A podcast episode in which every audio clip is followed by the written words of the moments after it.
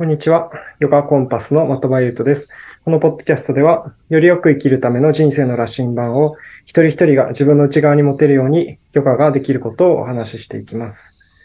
えー今日は、良い経験、悪い経験っていうことについて考えていきたいと思います。えー日常の中で素朴に、あれいい経験だったなとか、悪い経験だったなっていうことを言うことがあると思うんですけど、ヨガの経典の観点から言うと、いいも悪いもすべて経験するために生まれてきたみたいに言うことができると思うんです。ただ、そう、ただそう言われても、ああ、そうですかっていう感じだし、まあそう思える人はそれでいいかもしれないけど、いいも悪いも全部経験だよねっていう視点はありつつも、やっぱりいい方を選びたくなるのが、まあ僕らの差がというか、っていうことがあると思うんですね。で、いいことも悪いことも含めて、僕らが経験するっていうことに対して、ヨガがどんなアプローチをするかっていうのを改めて考えてみると、一つには、ヨガには、なんだかんだ遅かれ早かれ経験することになる何かしらのことを、うすうす分かってるけど、なんか避けているようなこと。もし、それ、そういうことがあるんだとしたら、それをちゃんと自分の目の前で、えーありありと経験する。で経験することによって、そこから解放されて、より自由になっていく。その、え経験を避けてるところから、しっかりとそれに直面する。そしてそこから解放されていくっていう、そういうプロセスを、ヨガは、どういうわけか、なんか循環を早めてくれるっていうようなイメージがあって、えースワミ・ビベカナンダっていう近代のヨガの聖者も、えーヨガっていうのは、もしかしたら何回かの生まれ変わりで、え経験しなきゃいけないようなことを、ヨガっていう技術は、もしかしたら一生の間に、もしかしたら数年の間に、もしかしたら数ヶ月の間に圧縮してしまう技術かもしれないっていうふうに言ってるんですね。まあ別にそれは人生を早送りでどんどん進んでいくっていうようなことではなくて、今本当は直面するべきこととして目の前に来てるけど、それをどうも先送りしちゃうっていうことが、あの、普通の僕らにはありがちだからこそ、それをちゃんとその都度経験していく。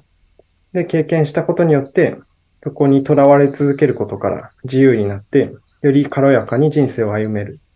その消化のプロセスを早めてくれるっていうのが、まあ早めるっていうのも、まあある意味本来経験すべき時にちゃんと経験させてくれるっていう意味で、普通の人生よりも経験を早く経過させてくれるっていうところがあるのかなと思います。で、もう一つ、ヨガが、いい悪いも含め、経験をどういうふうに消化していくかっていうことに関して、なんだかんだ僕らは、快不快だったら、快を選びたくなるっていう話をしましたけど、ヨガはまず体とか呼吸に働きかけることで、あらゆる人生の経験を不快で辛いものよりは心地よく快適なものとして経験させてくれる可能性を高めてくれるものだとは思っています。では、経験をする器としての僕らの心とか体の状態を、えー痛みなく、苦しみなく、滞りなく、そしてネガティブな囚われなく、純粋な状態でそれを経験させてくれることで、結果、その経験が、そうでない時に比べて、心地よいもの、喜ばしいものとして経験されやすくなってくるっていうことがあると思うんですね。例えば、家族の誰かにずっと言おうと思ってたけど、なんか気まずいとか勇気が出ないとかで、なかなか言えずにいることとかがあるとして、えーそれに頑張って取り組もうとしたら、それはどちらかというと、まあ、楽しい経験ではないと思うんですよ。でもそこを頑張って、今これを経験すべきだから、頑張っていようっていうこともできるけど、ヨガのアプローチだと、そこをなんか無理やり苦しみとともに経験するんだっていうふうに押し切るよりは、それが本当に自然に出てくるようになるまで生きている生命の循環を促し続けてくれるっていう感覚があるんです。生きていることの自然な循環が進んでいけば、当然だけど、必要なものは自分の内側に取り込んでいくし、もはやいらなくなったものは排出していくっていう自然な浄化作用が、生命には備わってると思うんですけど、その働きを最大限に引き出してあげれば、そろそろいい加減手放した方がいいよねっていうものは、むしろ手放した方が心地よいっていうぐらいのところまで特定のものへのとらわれが軽くなっていくようなところがあると思うんですね。で、それぐらいまで来たら、もはやなんか勇気を持って、さっきの例だと言いたいことを頑張って言うとかじゃなくて、もうなんか自然にポロッと出ちゃったぐらいの感じで、自分でもわからないような変化が、結果的にすごく言動的なところでえ変化を引き起こしてくれる。そんなところがあるかなと思ってて、それってヨガの生命の循環を促していくような手段なしに頑張って、これは苦しいことだけど、経験しといた方がいいから、ちゃんと今直面しておこうって苦しみとともに思うよりは、ずっとその経過を楽にしてくれるというか、心地よいものにしてくれるかなっていうふうに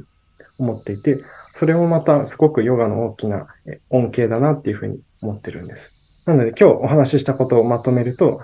一つはヨガは経験されようと待っている、経験を先延ばしにされてしまっている物事をきちんと目の前で直面させてくれて、そこから解放されるっていう、このプロセスを早めてくれるっていうことと、その